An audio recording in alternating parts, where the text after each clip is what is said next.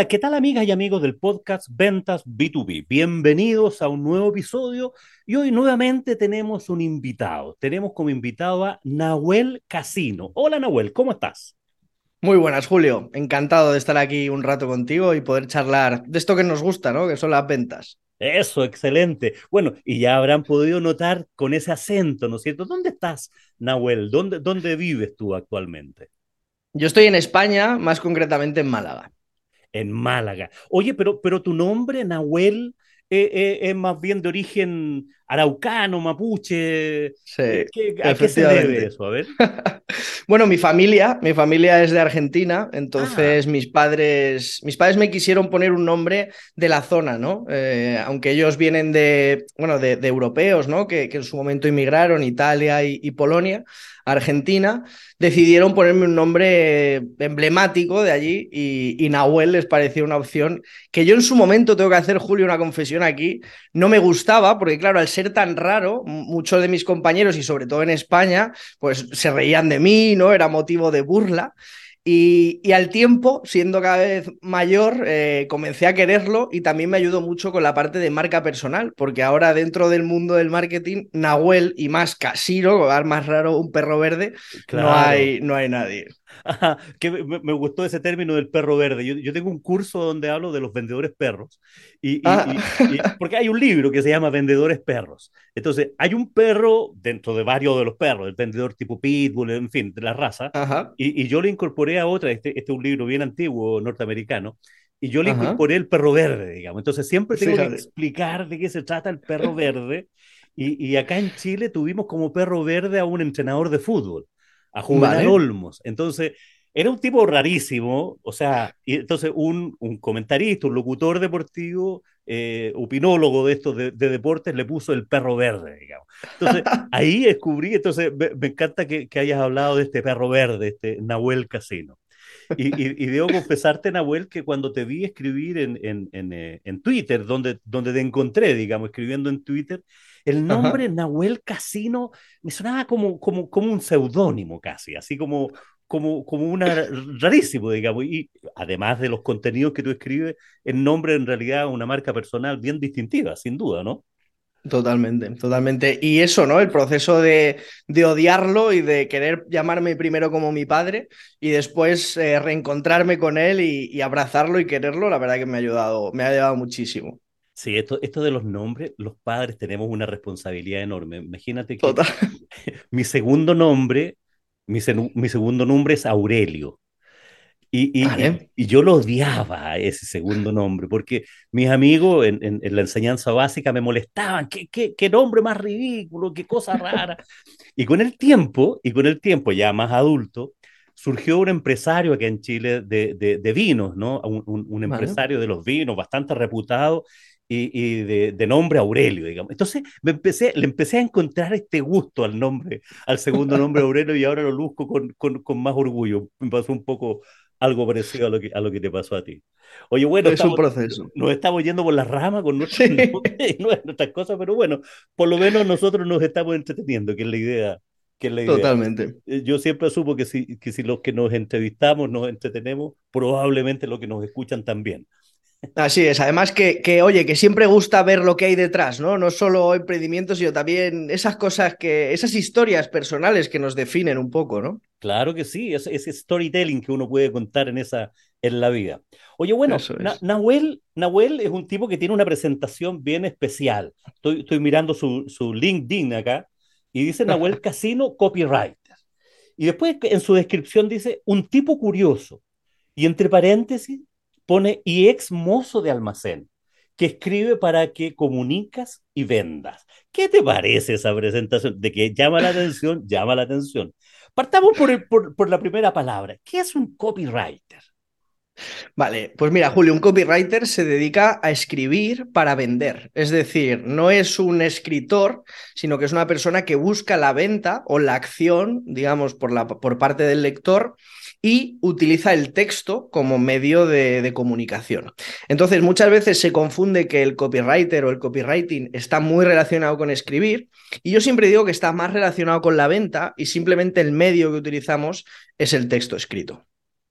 Ah, bien, bien. Oye, y, esto de, que eres un tipo curioso y ex mozo de almacén, ¿cómo, cómo puedes escribir eso en, una descripción, digamos? Porque llama la atención, sin duda. Si ese es el objetivo, lo logra. Es por eso, porque, porque claro, eh, normalmente estamos eh, en el mundo del emprendimiento, sobre todo en LinkedIn, ¿no? Que hay mucho postureo, encontramos a gente que, que parece que, que, prácticamente acaba de salir de la NASA, ¿no? Y ha aterrizado del espacio y tiene más títulos que, que, el, que el rey de, que la reina de Inglaterra en su momento, ¿no? Así es. Yo encontré, encontré un patrón que todo el mundo cuando estaba en empresas grandes ponía ex Google, ex Facebook, ex no sé qué.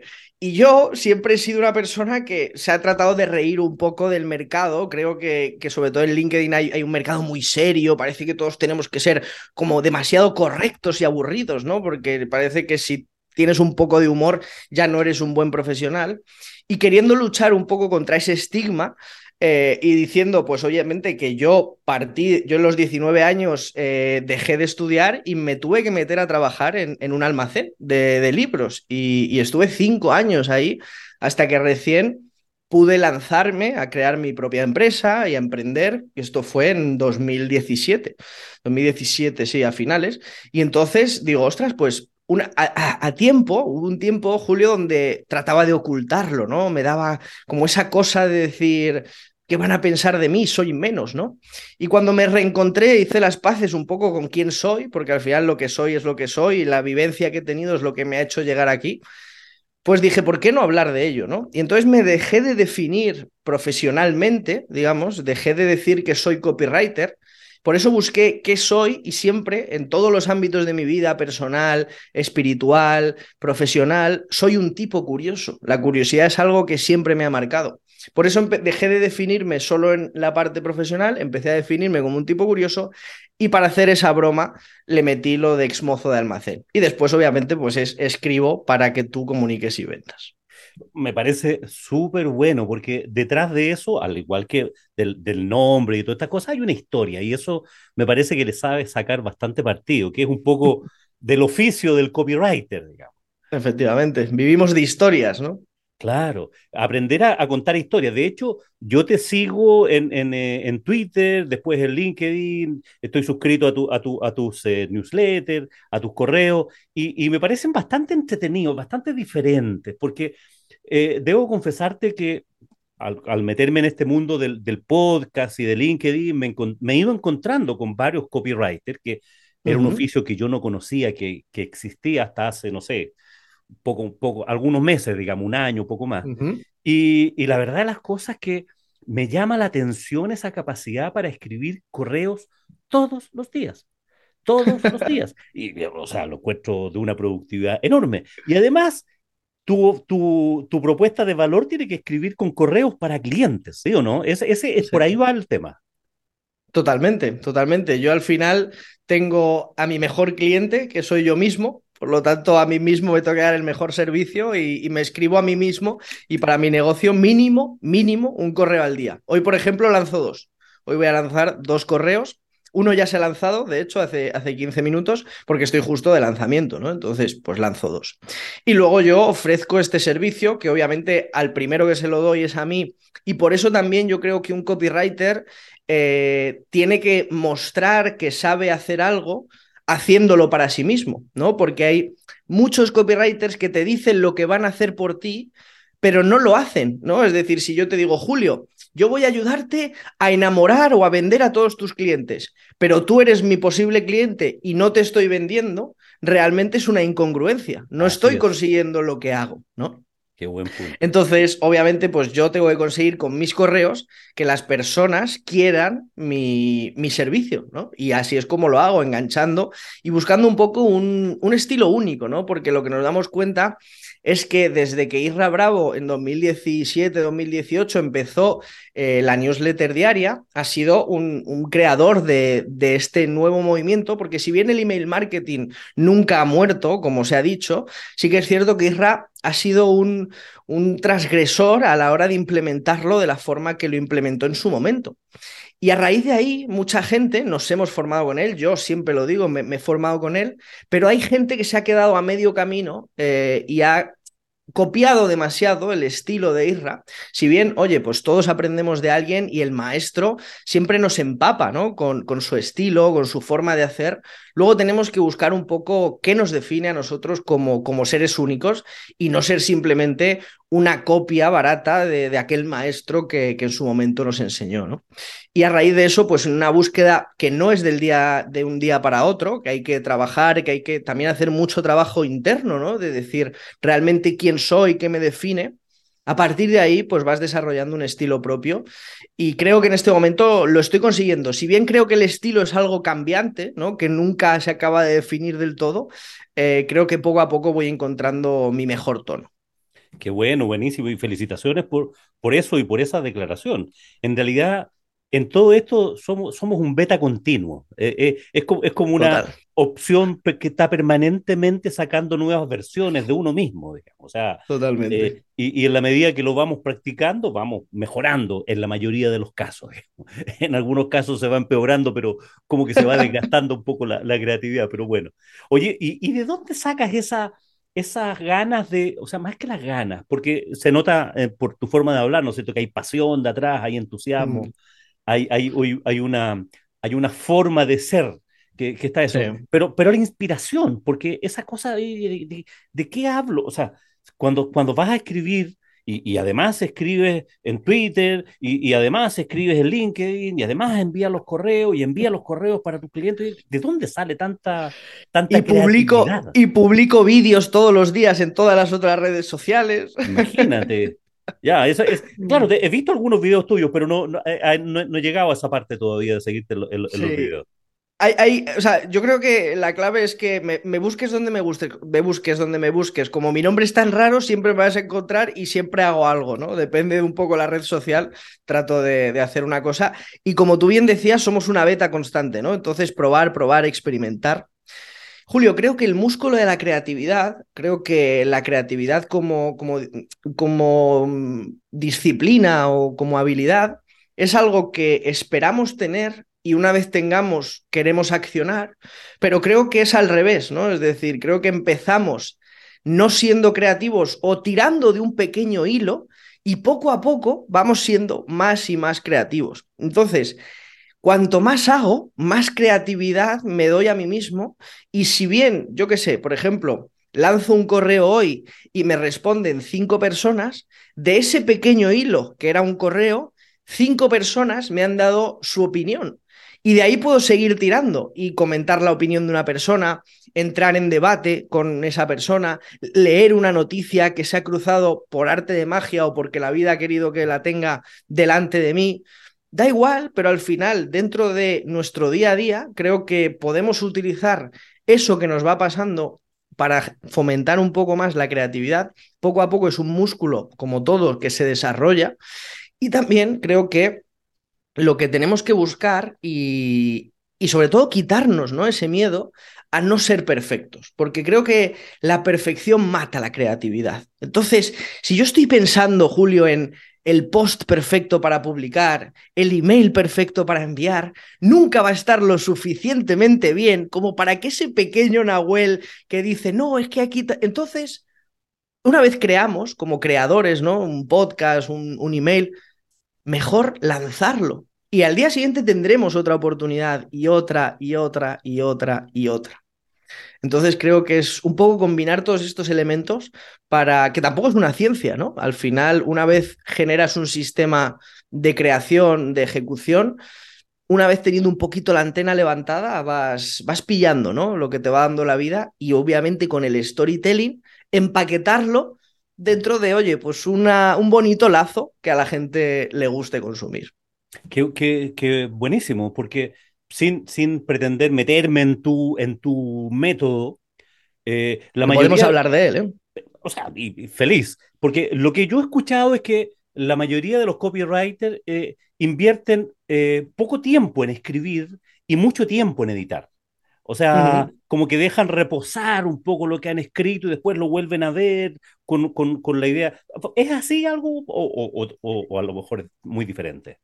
Sí, al final el, el dormir el texto, como yo lo llamo, ¿no? Es decir, siempre hay como tres pilares en el copywriting. Eh, está la parte de investigación que te da pues al final toda la información que tú necesitas, ¿no? Una vez vas investigando el mercado, el cliente, el, el, problema que tienen, la empresa, la empresa para la que estás trabajando internamente, la competencia para la que vas a competir con, con, ese cliente. Una vez tienes ese panorama general y ya tienes toda la información, el copywriter no tanto escribe, sino que utiliza esa información para colocarla por así decirlo. Obviamente la colocamos pues añadiéndole palabra por delante, palabra por detrás, pero si te estoy dando un dato es porque he hecho mi trabajo de investigación y entiendo el mercado, entiendo al cliente, entiendo lo que le preocupa, cómo comunicárselo, qué quiere escuchar, de qué forma, y yo simplemente lo voy empaquetando, lo voy colocando como si fueran unas piezas de Lego, ¿no? Yo primero voy a la tienda, los compro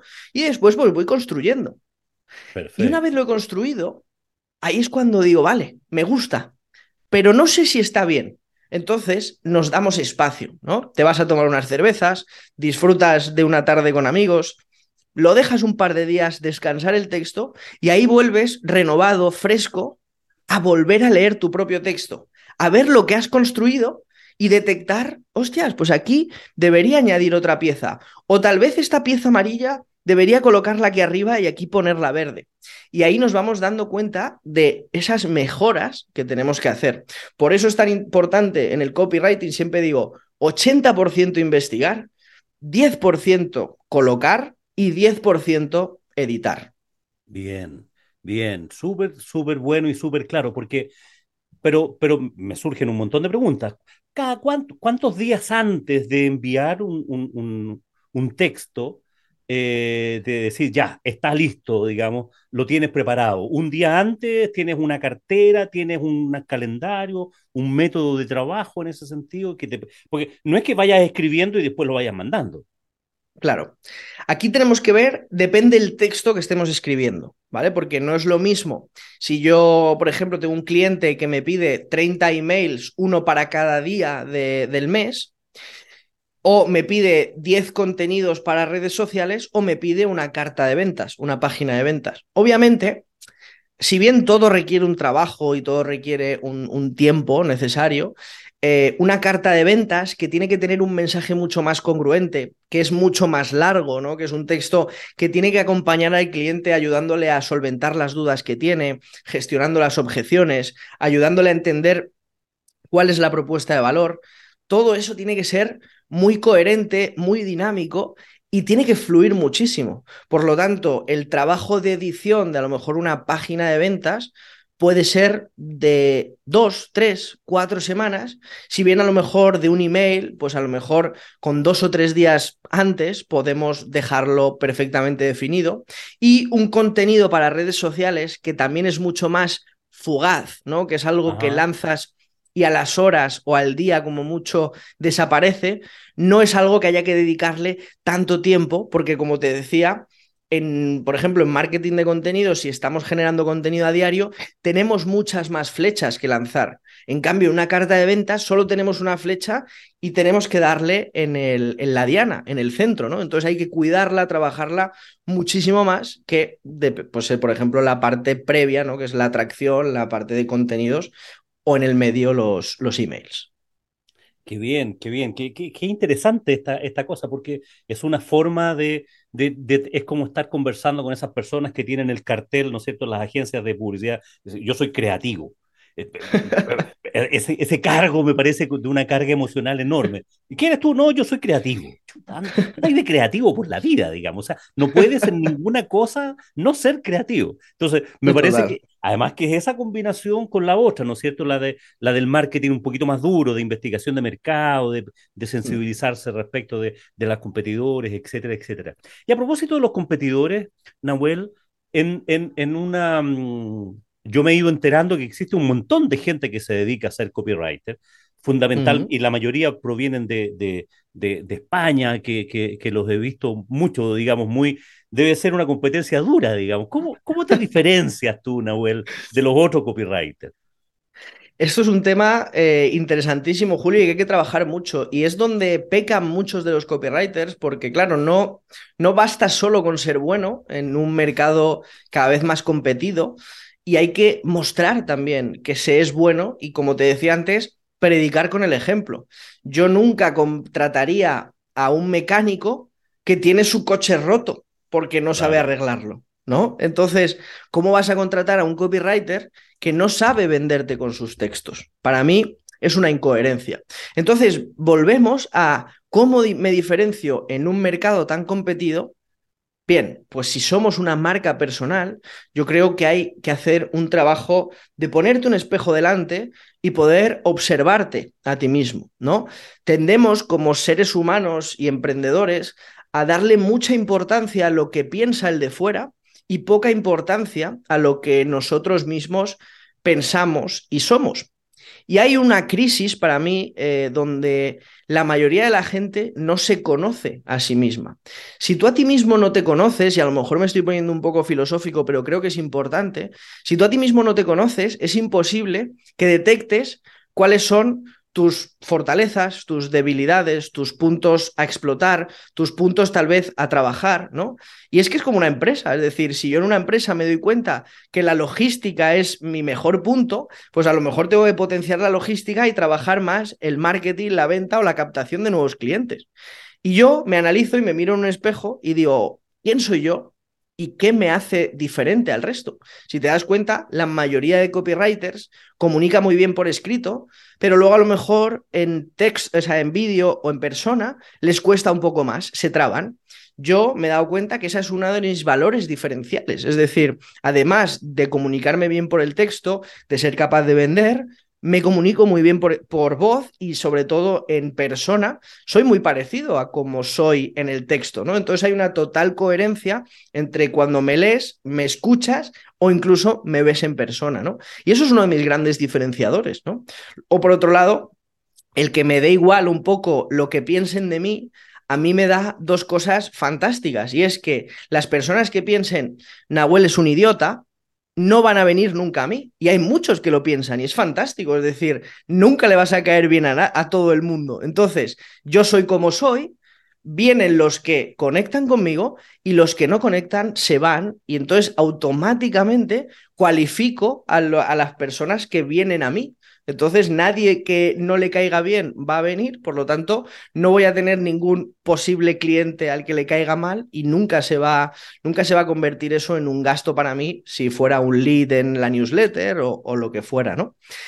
Y además, Julio, hay una cosa que pasa, que es que la mayoría de la gente, como te decía, piensa demasiado en qué pensarán los otros o en qué debería yo mostrar al mercado, y entonces generan personajes ficticios que no son reales con ellos mismos.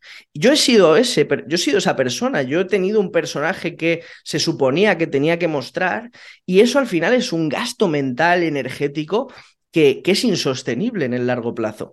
Por eso, antes de, antes yo lo que llegaba era, me ponía la máscara y, y hacía lo que se suponía que tenía que hacer para tener éxito, ¿no? Ahora simplemente soy yo y al que le guste bien y al que no, pues nada. Pero eso me diferencia. Y andan más livianito por la vida, además, digamos. O sea, Totalmente. Y, y, y, el funnel de, de, de, conversión también está más despejado. Con los que no te Así quieren, es. derechamente no te quieren, no, no, no, gastas ni un segundo en eso. Santo. Oye, y a propósito de eso, de, de, tu funnel de venta, ¿cómo? Bueno, ya sé cómo vendes, digamos, ¿eh? escribiendo. o sea, tú, tú, tú atraes a, a, a clientes más que ir a buscarlo eh, más que hacer un trabajo de prospección, de venta, sino que sí. ellos te, lo atraes por, por lo que escribes. ¿Y cuáles, cómo son tus clientes? ¿Qué, qué son algún, de algún eh, sector industrial especial, de algún tamaño de empresa, de alguna característica específica? ¿O está muy, es, es muy amplia? Siempre está la famosa frase de especialízate, ¿no? Tienes que especializarte en un sector, en un nicho. Y yo nunca he hecho mucho caso a, a, esas frases, entonces nunca me he especializado. Eso es una suerte y una desventaja.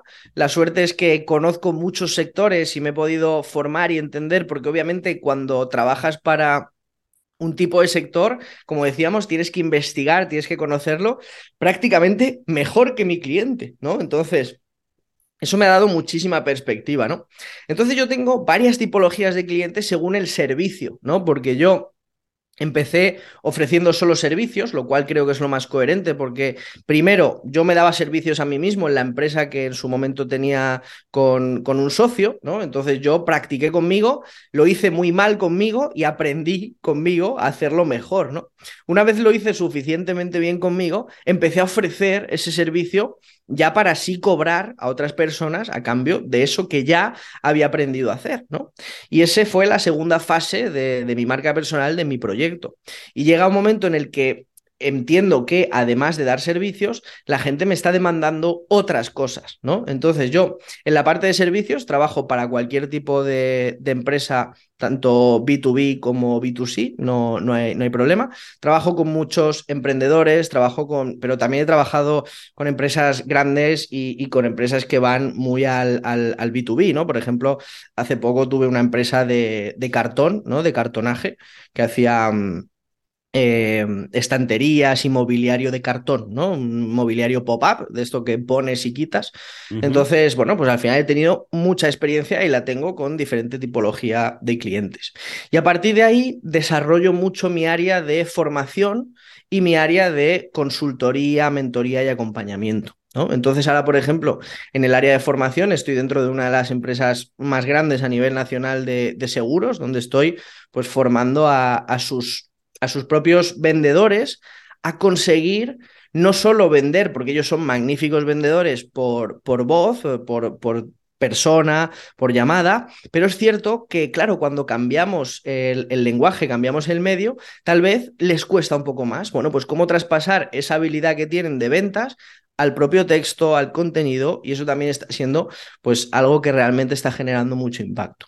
Y por último, el área donde, donde gente tanto empresas como personas que quieren dedicarse a lo que yo me dedico, buscan un camino recto, ¿no? Y decir, cómo yo, ya sea una empresa o un emprendedor que quiero dedicarme al copywriter, al copywriting, cómo yo puedo conseguir esto sin dar 27 bandazos para un lado para otro, porque al final, ¿de quién me fío si todo el mundo te dice esto, lo otro, lo otro y vas dando y pum, pum, pum? Entonces quieren un camino recto y yo les acompaño a través de esas consultorías y mentorías a conseguir su, su objetivo lo más rápido posible. Perfecto, me queda súper claro, Nahuel. Oye, ¿y, y, piensas crecer en tu estructura? Porque tú, me imagino que actualmente estás, estás solo, estás con algún equipo, hay alguien que te ayude. ¿Cómo, cómo, estás estructurado y cómo ves, ves ese, la escalabilidad de tu negocio a futuro, mirado eh, desde el punto de vista estrictamente de, del negocio? Pues mira, hay, hay, dos, hay dos patas imprescindibles a la hora de escalar, ¿no? Y es que como el tiempo es limitado, al final el, precio hora tiene que subir y esto es algo que cada vez está ocurriendo más, es decir, pues obviamente cada vez para acceder a mis horas, como hay menos y cuestan más porque impacto en mis clientes, suben de precio, ¿no? Y entonces yo cuento con una persona en el equipo que me ayuda, bueno, con la edición de vídeo, que me ayuda de vez en cuando. No es una persona que está fija, sino que según picos la voy, oye, diciendo, oye, ayúdame en esto, eh, contesta estos emails. Al ser autónomo, pues me puede, me puede echar un cable. Y obviamente en su momento, cuando, cuando encaje, pues probablemente ya pues me, me la quede, ¿no? Porque es una persona que, que trabaja bien. Pero a partir de ahí yo me doy cuenta que para escalar, ¿no? Hay que, hay que hacer eh, un, un, cambio un poco de mentalidad y dejar de, de vender tiempo por dinero, ¿no? El famoso, eh, famoso, pues mm, para hacerte rico nunca puedes vender tu tiempo, ¿no? Que decía Naval, eh, Naval Raminkat. Entonces, yo ahí me mm, busco un poco cómo hacerlo y digo, ostras, si mi formación, mi, mi impacto en cursos por ejemplo, que yo hacía o hago eh, uno a uno o en, grupos en directo, impacta de verdad, ¿por qué no paquetizo esto y genero una cuarta línea de negocio que es el infoproducto? ¿no? Ese producto que no está ligado a tu tiempo. Y en este 2022, con mi socio Luis, eh, hemos generado dos productos, dos, dos, formaciones, que la verdad estamos súper contentos. Una de email marketing, que se llama Email por Email, donde formamos a lo largo de 30 días eh, a través de email, por eso es email por email, te enseñamos a escribir emails por email, ¿no? Es como un, una metodología de enseñanza. Bueno, sí, y, sobre todo una metodología de enseñanza muy práctica, ¿no? Porque nos dimos cuenta, Julio, que, que, la mayoría de la gente compra formación, pero le cuesta mucho hacerla, ¿no? Entonces diseñamos una metodología muy micro, ¿vale? Donde cada día pues recibes un ejercicio, lo haces, te lo corregimos. La verdad que la metodología funciona muy bien. Hicimos un programa beta en abril, mayo, en mayo, junio. Funcionó excesivamente bien, llenamos 23 personas, eh, les acompañamos y a partir de ahora en 2023 lanzaremos dos o tres ediciones con acompañamiento. Y luego generaremos una versión sin acompañamiento, más automatizada, ¿no? Donde ya sí que nosotros directamente eh, no hagamos nada, ¿no? Y luego, este último, en este último tramo de año, desde octubre, eh, hemos lanzado otro curso de Twitter, ¿no? Donde tú me decías que me habías conocido. Y ahí es un, un infoproducto grabado totalmente, donde, donde pues tú accedes a la metodología que ambos hemos utilizado, él para crecer a 60.000 personas que tiene ya y yo a 30.000, y sobre todo, no solo el crecimiento por el crecimiento, que da lo mismo, que al final son números vacíos, sino cómo realmente arrastrar a esos seguidores, conseguir que se conviertan en leads y de leads a potenciales clientes, ¿no? Y ese es el trabajo de, del curso de Twitter desatado, ¿no? Donde hablamos de cómo utilizar Twitter como herramienta de atracción y conversión de seguidores a leads o contactos directos a través de la newsletter. Buenísimo, o sea, lleno de proyectos y, una forma bastante coherente, digamos, porque la, estructura base es la misma. Eh, y de ahí se van desprendiendo otras formas de llegar eh, a través de distintos canales, de distintos medios y, distintas formas de estandarizar lo que sea posible estandarizar en, el, en, el, en la etapa del, de, del enseñar, ¿no es cierto? Del, del darle, darle valor a ese contenido. Incluso te puedo hacer una confesión, Julio, y es que en 2023. No lo va a saber nadie más que. No lo va a saber nadie más aparte de todos nuestros auditores, pero confiésate. En 2023 voy a, voy a lanzar un, libro con una de las editoriales más grandes de aquí de España, eh, hablando justamente sobre eso, ¿no? sobre email marketing, y creo que también va a ser una gran herramienta para ayudar a la gente y, también de, de, notoriedad, ¿no? porque inevitablemente es un canal que, que, genera mucha autoridad y que la propia distribución de la editorial ayuda a que se retroalimente. ¿no? Entonces, probablemente a mediados mediados de año, un poquito más, ya esté el libro en librerías y si no me equivoco, llegará a Latinoamérica. Bien, o sea, camino a Rockstar definitivo, digamos. O sea, si me, si me costó eh, encontrarte para que pudiéramos darnos, algún tiempo para, para, este podcast, en un par de años más va a ser eso eh, un poco más difícil, me imagino. Para ti siempre habrá, para ti siempre habrá sitio, Julio, de encontrarnos hacer una actualización. Agradecido, porque la conversación es súper entretenida. Oye, y algo que, que, no te he preguntado y que, y que me parece de, de, de y, básico, digamos, tú algo dijiste al pasar, al, al, comienzo, esto, hay mucha gente que, que no le cree a los correos. Que, que, dice, mm. no, eso ya está pasado de moda, ya no, ya, ya no funciona esta cosa de los correos, mejor, mejor mandarle un WhatsApp, llamarlo por teléfono. Eh, ¿Qué, ¿Cómo lo ves tú en tu, en tu experiencia?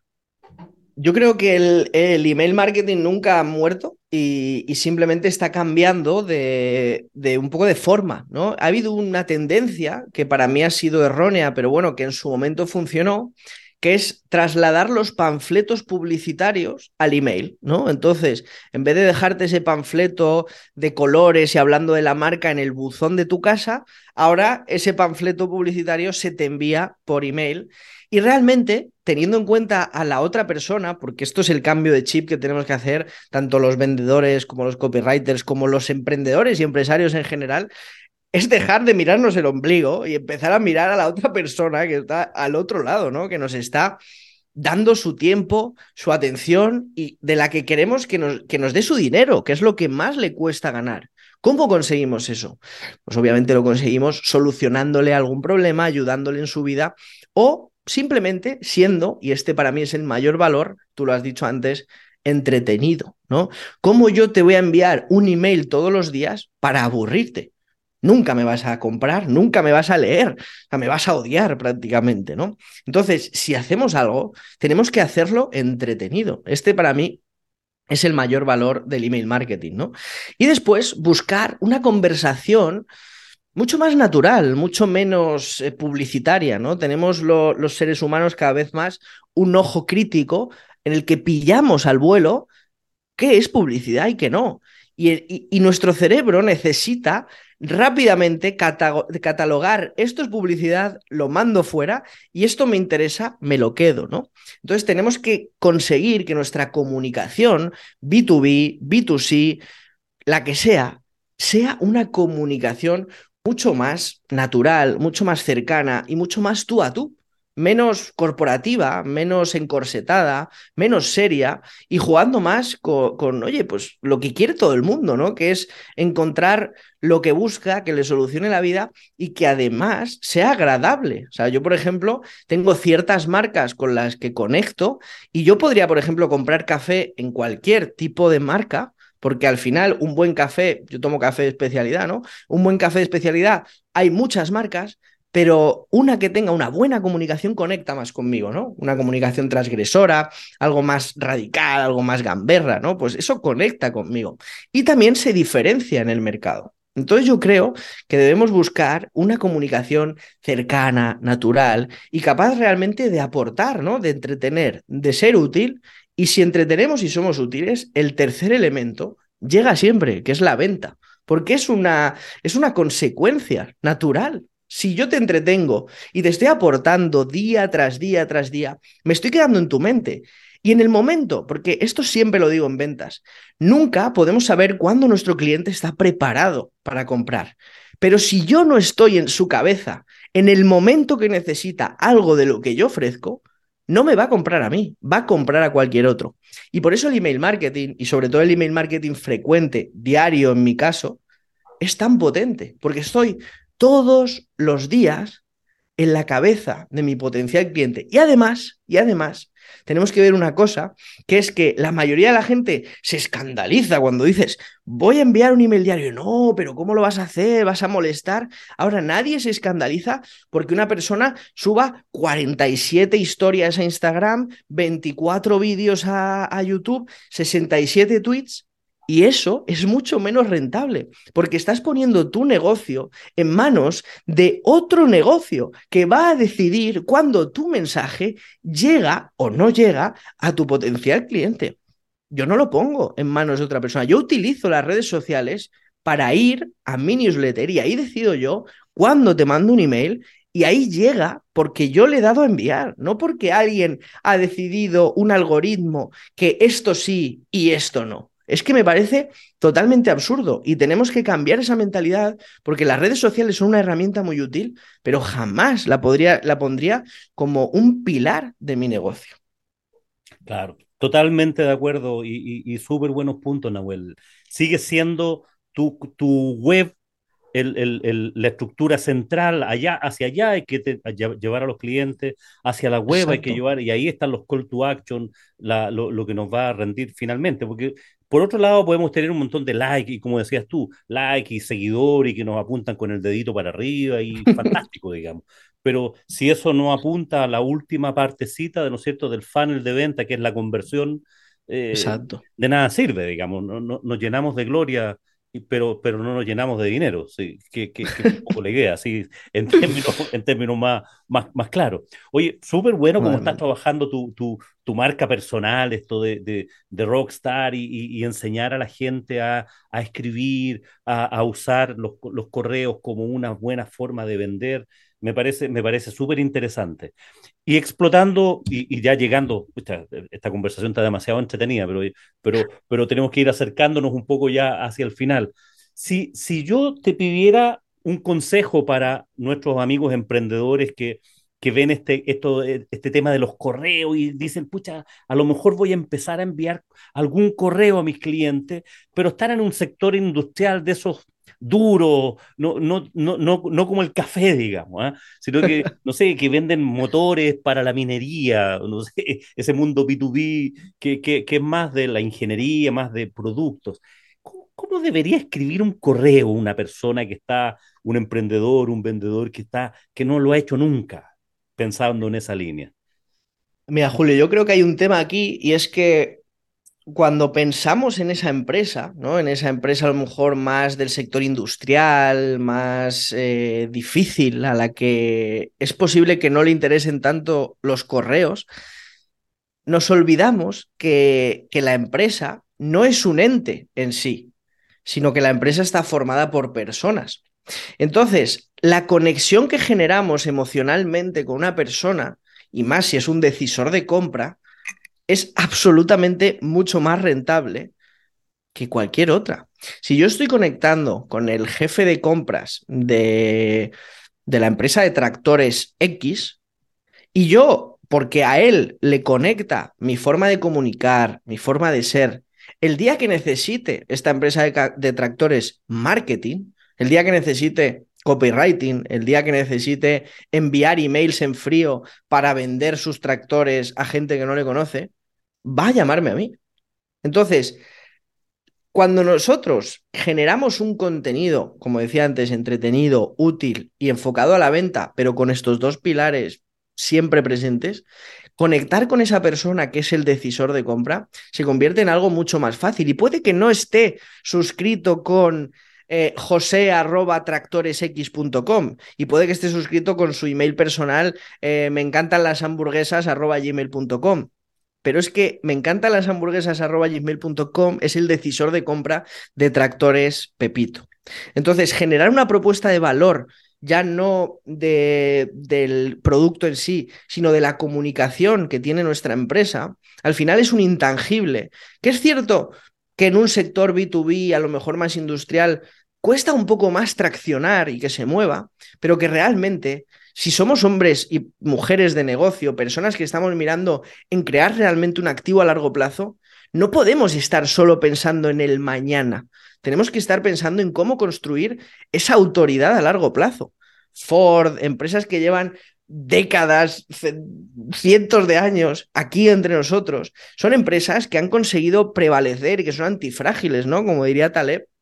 Y esto se consigue hoy en día en un gran pilar de cualquier empresa tiene que ser la comunicación. Entonces, yo tengo gente que, que, envía, ya te digo, emails en sectores como el cartonaje, en sectores como tengo un amigo que envía eh, emails para el sector de, de, papel térmico, papel de ticket, de, de este que te dan en cualquier tienda, y envía sí. emails. Entonces, simplemente es romper un poco los esquemas y la famosa frase de salir de la caja. Si todo el mundo en tu sector no está haciendo algo, tienes una ventaja competitiva brutal brutal. Si funciona en el sector del marketing, que es el sector más competido, más complicado que funcione el marketing, ¿cómo no va a funcionar adaptado, pensado, y por eso la parte de investigación y de trabajo interno previo, ¿no? De definir una estrategia. Por eso yo como copywriter ya no solo me dedico a accionar, sino que me dedico ya casi como una, un consultor, un auditor de estrategia, ¿no? De decir, vale, ¿y cómo vamos a colocar todas estas palancas que tenemos de crecimiento, de notoriedad, de atracción? para realmente ponerlo todo en unos bloques coherentes unos entre otros y poder utilizarlos para atraer, vender y conseguir al final resultados, que es lo que todos queremos. Obviamente, no en el corto plazo, no de hoy para mañana, pero es que el buen marketing y sobre todo la comunicación, el posicionamiento en la mente del cliente, la confianza, no se construye de un día para el otro. Tú no has ligado con una mujer o con un hombre de un día para el otro y ya se quería casar contigo, porque eso es absurdo. Entonces, en marketing, en ventas, es lo mismo. Generemos una conversación, generemos una relación y poco a poco vayamos pensando y creando esa confianza tan útil para las ventas. Bien, bien, claro. Crear esa comunidad, esa, eso, esos intereses compartidos, esa, esa conversación, no es una cosa que se haga de un día eh, para el otro. Es, es, claro eso. O sea, aquel que quiera dedicarse a escribir para, eh, correos para sus clientes tiene que tener claro que la respuesta no va a estar, o sea, el porcentaje de conversión de esos correos eh, va a ser muy bajo al principio. Porque Totalmente. claramente no está, no, no has conectado todavía. Entonces tienes que claro. crear un tiempo, dedicarle mucho tiempo, muchas horas, esa continuidad, esa persistencia para que los clientes de, de estas empresas duras, ¿no es cierto?, logren captarlos como personas que que, que, están ahí y no como este ente, como tú bien decías, ¿no es cierto? Hmm. Las empresas eh, no, no le compran a empresas, las personas le compran a personas. Entonces, eh, eh, eso, eso es súper interesante. Oye, que, que, que, entretenida conversa. La verdad que sí, ¿eh? Parece mentira que llevo 45 minutos ya. Sí, sí, sí. Y, ya nos estamos acercando al tiempo de, despedirnos. ¿Dónde te ubicas, Nahuel, la, la, gente que quisiera conversar contigo? Porque presta servicios para, para gente que no, no, no esté en España, que esté en, otros países. A nosotros nos escuchan en varios países de Latinoamérica.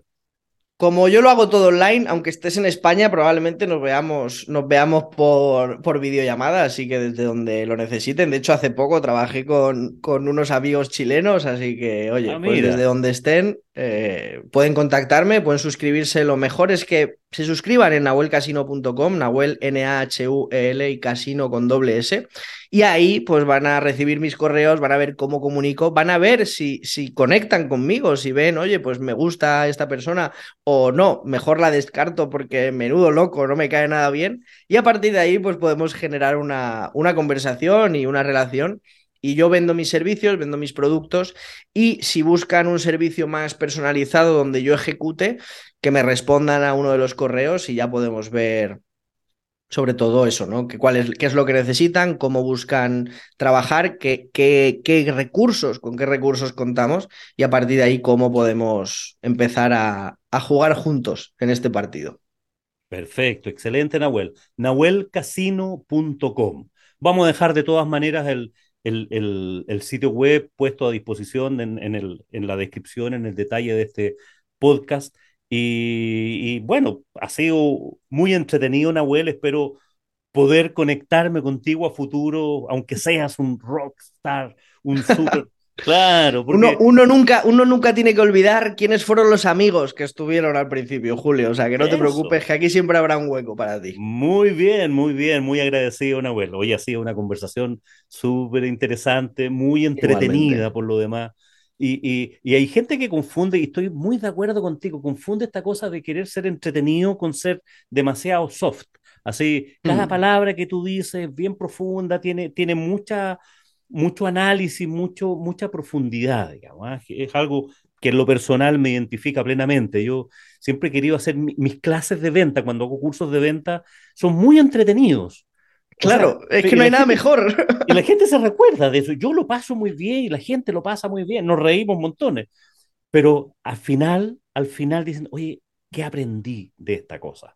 ¿Qué aprendí? Aprendí mucho, porque no por, no por ser no por hacerlo entretenido uno tiene que hacerlo light, ¿no? Eh, eh, para nada. Y al revés, digamos. No por querer hacerlo profundo, tiene que ser una roca pesada, así.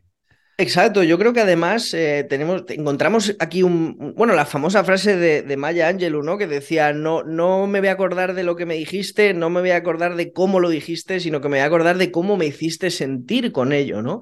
Entonces, obviamente, cómo comunicamos, cómo empaquetamos la información es absolutamente clave. Esto, obviamente, la información tiene que tener un sentido. Pero si tú pones en, en la misma balanza dos informaciones exactamente iguales, una por un que sea más aburrido que mirar una pared y contar el gotelé, y otro que sea un tipo entretenido, comunicador, que te haga metáforas, historias, que te que cambie la voz, que susurre, que ayude, que todo eso ayuda porque al final volvemos a comunicar, que es una es lo que está por encima de las ventas tanto presenciales como online, como por teléfono, como de copywriting, comunicación, ¿no? Al final esa es la clave. Claro, y la comunicación es el efecto que produce, eh, dicen en, PNL, es decir, más que lo que quiero decir, tiene que ver lo que le pasa al otro con lo, con lo, que, estás diciendo. Muy bien, Nahuel. Oye, ha sido un placer esta, Igualmente, Julio. esta conversación, Nahuel, y espero que eh, eh, nuestros amigos te, te, sigan, lo busquen. Yo lo, lo lo recomiendo a, Nahuel de todas maneras, en Twitter, en LinkedIn, en su sitio web, en, por todos lados. Le, Donde quieran encontrarme. Eso, les aseguro que no se, no se van a aburrir. Así que un placer, Nahuel, Muy, agradecido. Ha sido un placer. Y bueno, para nuestros amigos, espero, los que nos están escuchando en toda Latinoamérica, espero que también haya sido muy agradable y sobre todo nutritivo esta, esta conversación. Así que a escribir más correos y si tienen alguna duda de cómo escribir un correo, contacten a Nahuel. Ese, ese puede ser un, una, una, buena forma de empezar. Así que fantástico. Fantástico. Bueno, a todos nuestros amigos, muy agradecidos por estar ahí y nos despedimos esperando que tengas un muy buen día y por supuesto que tengas muy buenas ventas.